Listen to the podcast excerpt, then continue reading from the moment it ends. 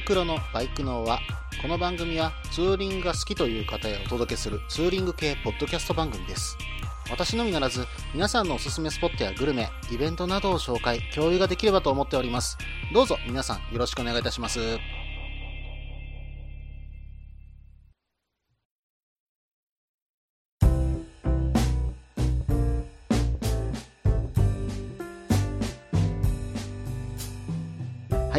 始まりましたバイクのは第19回ですね、えー、お相手はタククロです。どうぞよろしくお願いいたします。えー、今ですね、えー、実を言うと、イベント、そうですね、バイクのは初イベントということで、え、バイクワールド伊丹店さん、そして、えそこから、えみんなでツーリングして、クロスロードさんに行って、え帰ってきたところで、この番組収録させていただいております。えー、なかなかいいイベントで、えー、ほんと途中ね、あの、桜が、これがね、実は桜吹雪の中を走るような感じになりましてね、うん、ものすごく綺麗でした。うん、この辺の話はね、また後日、えー、させていただこうかと思います。えー、どうぞ、えー、皆さんこちらの方参加された方、えー、ぜひぜひ、あの、ご投稿の方、メールの方ください。よろしくお願いいたします。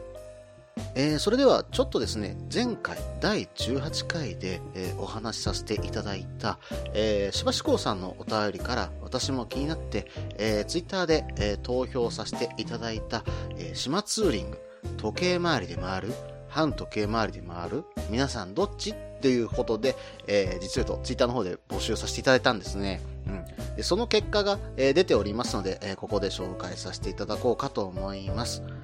最終結果はですね、74票の投票がありました。で、時計回りが51票、反時計回りが23票となりまして、えー、時計回りの方が多いという結果になりました。で、皆さんからですね、少しコメントの方もいただいておりますので、えー、紹介させていただこうかと思います。それではまずですね、しばしこうさんの、えコメントです。もう1メートルでも海の近くを走って潮風を感じたいので、島も半島も常に時計回りでルーティングです。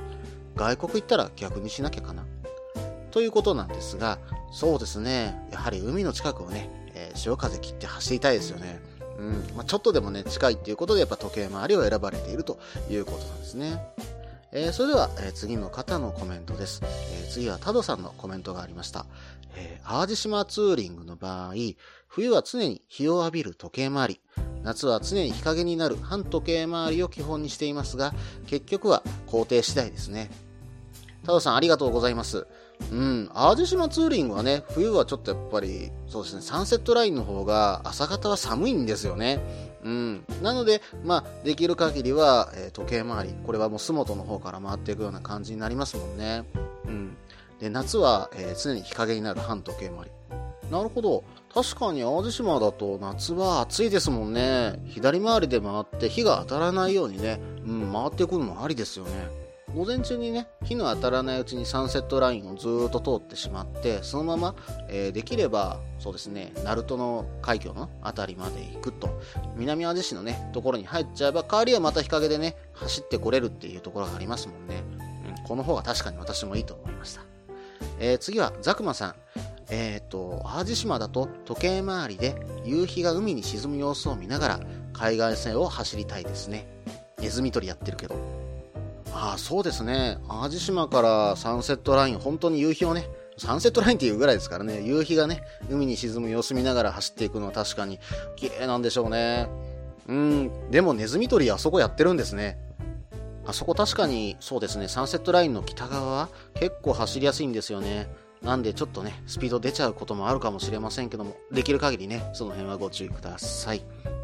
えー、次に、ルイさんから頂いております。本木文夫さんのたびたびオートバイを読んでから時計回りですね。それまでは意識してませんでした。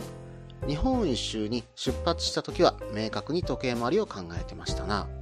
えっ、ー、と、私、この本木文夫さんという方は私知らなかったんですけども、えー、このたびたびオートバイという本は、日本中を1年の間、オートバイで放浪した様が書かれているという本らしいんですね。うん。私もちょっとこれ読んでみたいなと思いました。どこかでね、あの手に入れようかなとは思っております。えー、ルイさんもね、日本一周に出発した時は明確に時計回りを考えられていたということだったんですけども、うん、でもなんで時計回りを選んじゃうんでしょうね。うん、不思議ですよね。えー、次にいただいたコメントは、えー、ワルダーさん。どちら回りには凝ってませんが、時計回りしたら次は反時計回りする。2回行くんですよ。なるほど。確かにそうかもしれませんね。まあ、景色がね、違うのは当然ですし、さらにね、あの、自分で見つけるものも変わってくるかもしれませんね。うん、確かに2回行ってみたいです。そうですね、今度は淡路島は私も、うん、そうですね、反時計回りでちょっと回ってみたいなと、今ちょっと思っています。えー、では最後のコメントで、えー、糸面さんからいただいております。えー、今更ながらバイクの話題18回を先ほど聞いて、島は時計回り、おは逆回りどっち？私は基本時計回りに走ります。理由は事故リスクを減らす。これまで走ってきた経験で、海、えーと、崖側を走る車は中央線を割ってくる場合が多い。なので、左カーブが1回少ない時計回りを優先するかな。あ、確かにあの崖とかね、うん、海が近い側を走ってる車が怖がってね、センターラインを割ってくるパターンって確かに少なからずあると思うんですよね。うん、確かにそういう意味では、事故のリスクを減らすという意味では、時計回りっていうようなね、えー、ところもあるんじゃないかなと思います。そうだな、私、最後に私のね、あの意見としては、どうしてもね、やっぱり右側から入ってしまうというようなのもあります。確かにあの海が近いとかそういうイメージもありますし、あとはね、あの朝方に行くとやっぱりちょっと冷えるっていうのが私あんま好きじゃないんで、できれば日を浴びながら走りたいと。まあ夏場は別かもしれませんけども、例えば今の時期4月とか5月、うん、この時期でもやっぱちょっと朝はヒヤッとしますんでね、そういう時はちょっと朝日浴びて走りたいんですよね。まああの、実は昼間あると逆に日が差し込みすぎて暑くなっちゃったりもするんですけどね。ただね、私ちょっとあの朝日を浴びたいっていうようなイメージでどうしても時計回りをさせてもらっています。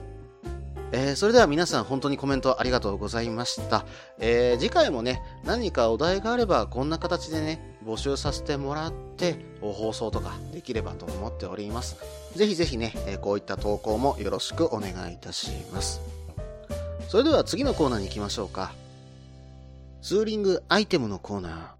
えー、今回で、あの、初めてツーリングアイテムのコーナーを行います。えー、このコーナーでは、ツーリングに役立つ、面白い、楽しい、そんなアイテムを紹介するコーナーです。このコーナーもね、あのー、ぜひぜひ、えー、ご投稿ください。えー、いろんなね、あの面白いアイテムっていうのがあるかと思いますので、ぜひぜひご紹介ください。え今回はですね、えーと、メールの方、えー、いただいております、えー、実はちょっとね、1月にもらったメールなんですけども、カザパリさんから、え、メールの方をいただいております。えー、件名、アイテムの項、ここで切れちゃってますね。はい。えー、ではメッセージ読んでいきますね。暖冬から一転、急激に寒くなりましたね。防寒対策としてハンドルカバー論争も盛り上がっていますが、手ほどではありませんが、私は足もきついです。下半身の防寒にオーバーパンツ等ありますが、私のおすすめは妊娠ガードです。オフ乗りでなければ馴染みは薄いかもしれませんが、私は KDX125 を所有していたことがあって、FOX のタイタンスポーツというモデルを愛用しています。タイツの上に妊娠ガードを取り付け、その上からジーンズを履くことで寒くないを通り越してむしろ膝は暖かいです。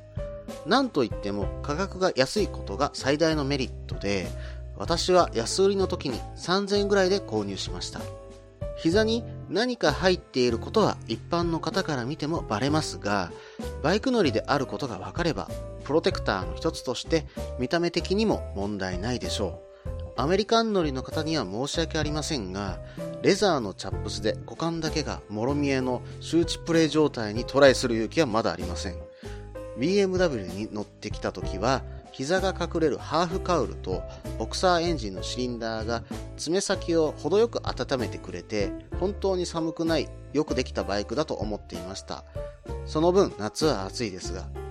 タックロさんも体調には気をつけて頑張ってください。寒中ツーリングレポート楽しみにしています。あと全バポレン加入おめでとうございます。えー、カザパリさん、どうもメールの方ありがとうございました。ちょっとご紹介の方がね、遅くなって大変申し訳ないです。それではね、あの、ちょっとメッセージの方見ていこうと思います。そうですね。あの、まず最初にハンドルカバー論争が盛り上がっていますが、というふうに書かれているんですけども、そうですね。他番組で結構いろいろと、えー、どっち派だというふうに 盛り上がっていますが、そうですね。私も少し宣言だけしておきましょうか。うん。あの、私はハンドルカバー、もともとはない派です。ただしですね、あの、私ちょっとこれはありだなと思ったのがやはり一つありまして、うん、あれはやさぐれピエロさんのね、えー、ドゥカティの、えー、ムルティストラダ、えー、こちらの方見た時に、ハンドガードのね、あの、内側にうまく収まってたんですね。で、そんなにこれだったら前から見てもブサイクではなかったっていうようなイメージがあったんです。これだったら私はありかなと。うん、ハンドカードの後ろにちょっと見えにくくつけて、格好悪くならない程度にさりげなくあるぐらいだったら、うん、まだありかなと思いました。ちょっと来年はつけてみようかな。うん。まあ、嫌だったら外せばいいんですもんね。ちょっと購入の方考えてみます。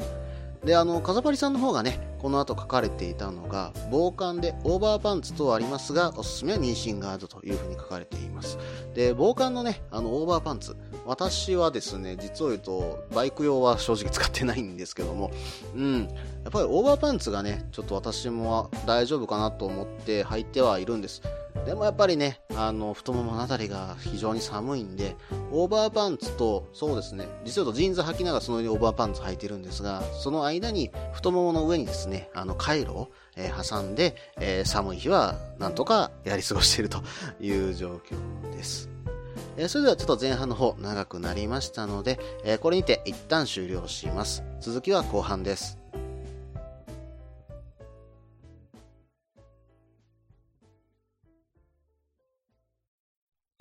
みんなでバイクの輪を広げよう。ツーリングスポットデータベース番組、バイクの輪は毎月2回程度不定期更新中です。皆さんよろしくお願いいたします。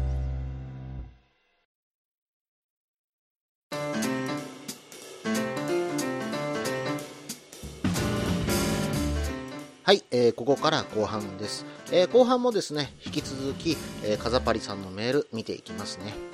次に書かれていたのが妊娠ガード。これが、えー、あったかいという風に書かれていました。で、カザパリさんの方がね、使われていたという、フォックスのタイタンスポーツですか。こちらの方ね、あの、私も見させていただきました。えー、そしたらですね、うん、あのこれ、あれですね、ガードの中にパッドが入ってるのかな？ガード、内側がパッドなのかな？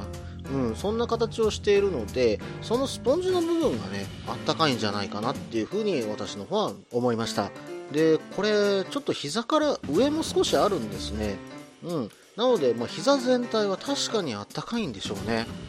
これなかなかいいアイテムかもしれませんが、えー、これ文面の中にも書かれてたんですけれども、ジーンズの中にね、入れて使うということになると、やはりボコッとその部分だけ出てしまうというのがあるかと思うんですね。これを良しと見るか嫌だと見るかそれ次第なんじゃないかなっていうふうに思いました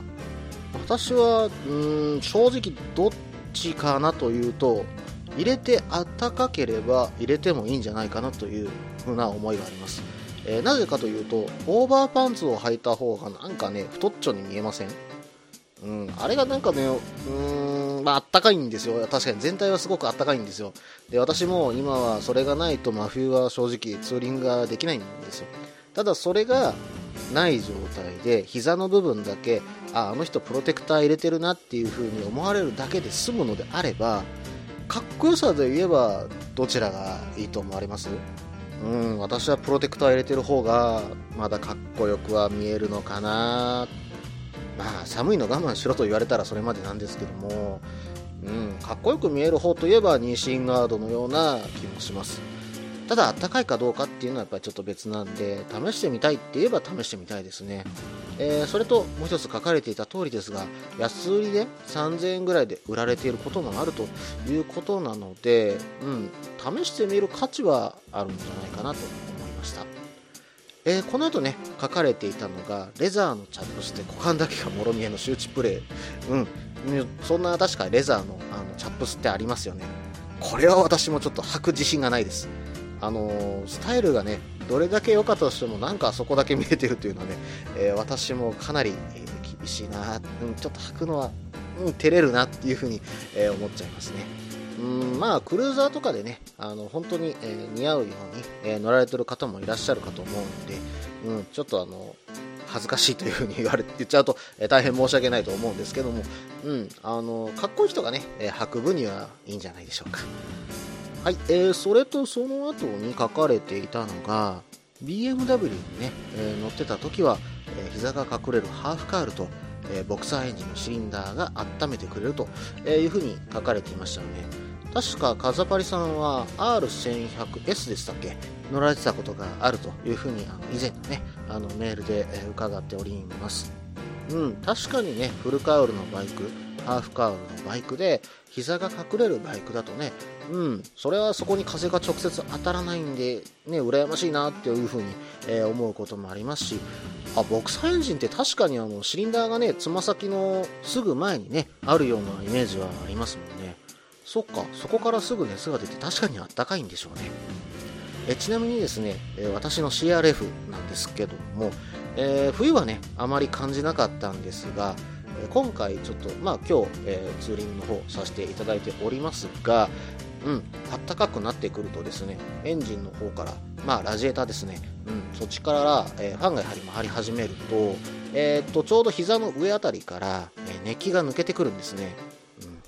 これがね今日すっごい暑かったんですよ、うん、あ熱気ムンムンくんなと思っててあこれ夏大丈夫かなっていう風に思ったんですが冬になるとねそれうんともすんとも言わないんですよ、うん、冬にもうちょっとね、うん、これ聞いてくれりゃなっていう風に思ったのもあったんですけどね、うん、そこまで言ったら贅沢かなはい、えー、ガザパリさんどうもメールの方ありがとうございましたえー、カザパリさんからはね、えー、実はもう1通、えー、メールの方をいただいているんですが、えこれもね、いつかどこかで紹介させていただければと思っております。え読んでますんでね、あの今しばらくお待ちください。え以上、ツーリングアイテムのコーナーでした。え次はですね、もう一つコーナー行きましょうか。旅先グルメのコーナー。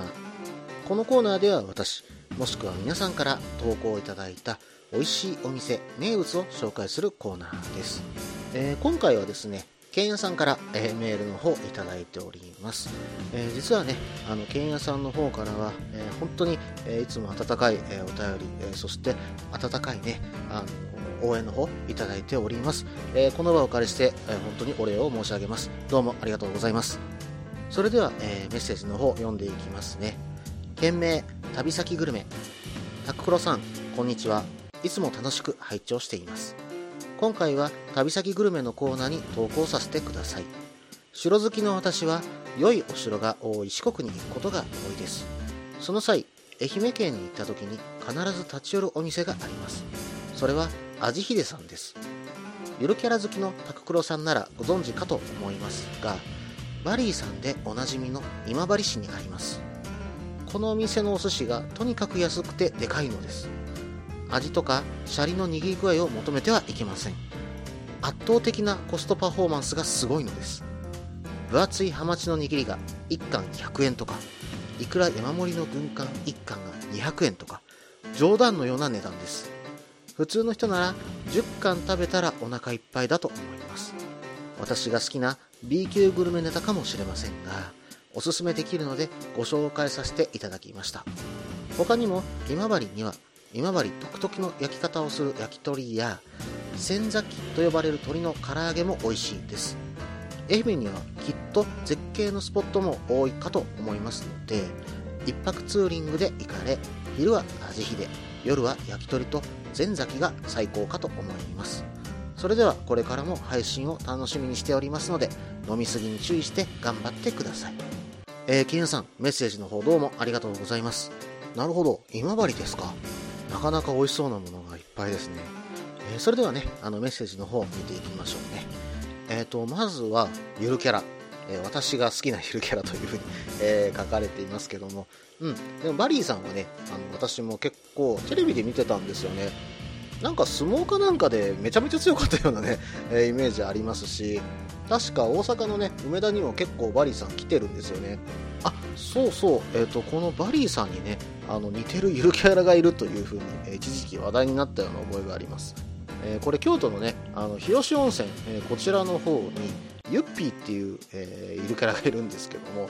うんあの形はあんまり似てないんですけど出来方が似てると言ったらいいのかな。うん、腹巻きをしているような感じが実を言うと似てるてしかも黄色い、えー、ちょっと丸々と、えー、したような形はしてるんですね。このユッピー見た時にバリーさんを思い出したというのもありました。はい、えー、それとですね、え私のちなみに一番好きなゆるキャラは島猫です。はい、えー、それでは、え引き続きメールの方見ていきますねえっと次に書かれていたのあそうそうこれが本題ですね、えー、あじひでさんですねえー、こちらの方ね、私もあの調べさせていただきました。うん、めちゃめちゃびっくりするぐらい安いです。うん、しかもね、結構大きな握り、まあ、なんだろう、握りっていうよりは、ギュッと締めたご飯の上に、あの、本当にね、新鮮そうなネタが乗ってるっていうような感じなんですね。あ、そうそう、あの、ちなみにですね、店構えなんですけども、うん、なんか倉庫みたいな場所で、前にね、あの、いけすがあるような感じのお店になっています。まあ、あのパッと見ねあの定食屋さんとか、うん、何か食べ物屋さんっていうようなイメージのお店には全く見えませんね。ちなみになんですが注文方法なんです。これがね紙にテーブル番号と、えー、食べたいものを書いて、えー、その紙を店員さんに渡して席で待つという、えー、システムになっているそうです。であのその待っている間にですねお茶とか醤油皿とかを、えセルフで、え用意するというような、えシステムになっているようです。ただねここ写真で見てるとねうん丼もうまそうですよ。うん。であとネタね本当に新鮮そうなネタがドカンと乗ってるんですよね。これ本当にハマチとかで100円ですか？うんとんでもない量ですよこれはいいなそれとですね、あと店内に、えー、煮物とかね、唐揚げなどの、えー、惣菜もね、並べられているようです。うん、これはついつい食べ過ぎちゃいそうなね、えー、本当に美味しそうなお店に見えました。えっと、それと次に書かれていたのが、これね、私もちょっと気になって調べたんですよ。今治独特の焼き方をする焼き鳥。これがあるっていう風にね、あの書かれていたんで少し調べてみました。これどうもですね鉄板で焼く焼き鳥のようなんですね、うん、でしかも大阪のですね桑焼きと同じような焼き方をするといったものなんですね。あちなみにですね大阪の桑焼き鉄板の上でねあの焼いている材料をコテみたいなものでねあの押し付けて焼く方法なんですね。うん、でこの桑焼きなんですけどもまあまああの実はと利点がありましてねえー、より早く、熱を通すことそして、えー、鶏から出る油をまあまあ鶏をもしあの鉄板の上で、えー、桑焼きにした場合なんですけどもそこから出る油で実を言うと揚げれるんですよね、うん、そして、えーと、プレスする。ということで、えー、蒸す効果もできると。いうことで本当にね、あのー、焼く効果も、えー、プレスする効果も両方のね、えいいとこが出てさらにですねスピーディーに、え出すことができるという利点も、え出てきます。で実を言うとね私も気になったのが鉄板で焼くということは油が落ちないんじゃないかなと思ったんですね。うん。油っこくなるんじゃないのっていうふうに思ったんですがこれはねうまく考えてますね。鉄板自体が傾いてるんですよ。そこで油は落ちていくんですね。でさらにそれで桑焼きの、えー、効果が出るわけですよ。これは美味しい焼き鳥できるでしょうね。うん。ちょっとねこの焼き鳥を食べて、え元気をつけてから、え四国を回ってみたいなっていうふうに私は思いました。当然ね地酒もいただければと思います。ん？愛媛って日本酒あるのかな？すいません。あんまりちょっと愛媛の日本酒の情報が詳しくないのであのあれば教えてください。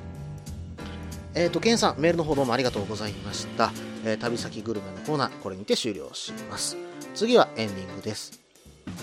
はい、えー、ここからエンディングです。えっと、愛媛のね、お話が出たので、ちょっと、えそのあたりのお話させていただきましょうか。まあ、あの、ちょっと、ポッドキャストの方、え絡めさせていただいて、えお話しさせていただきます。えっと、愛媛のね、ポッドキャストといえば、インジニアネットワーク、和田ラジオの聞くラジオというね、あの、ポッドキャストがあるんですが、これね、私初回からずっと聞かさせていただいているんですね。うん、あの、これは、えっと、パーソナリティは、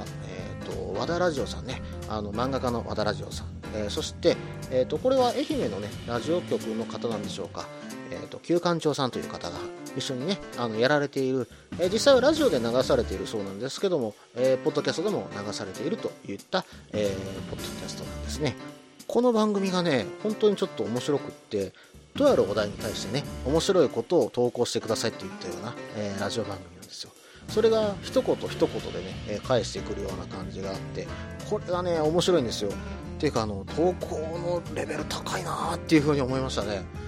これはねすごい面白いですよ。一度あの必見ください。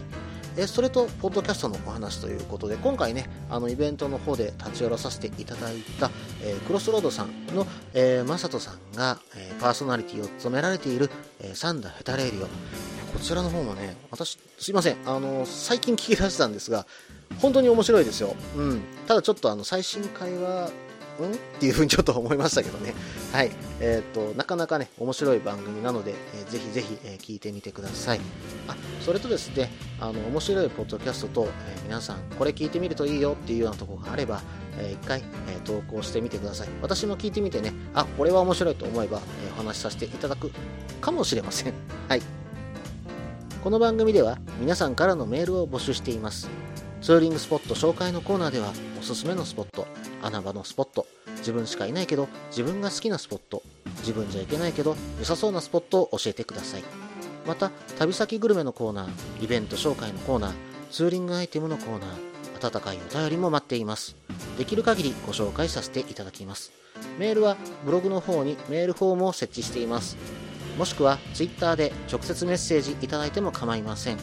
Twitter はタククロで検索していただければ CRF の画像でわかるかと思います。ではお便りお待ちしております。と同時に今回第19回ですね、バイクのはこれにて終了です。どうも最後まで聞いていただいてありがとうございました。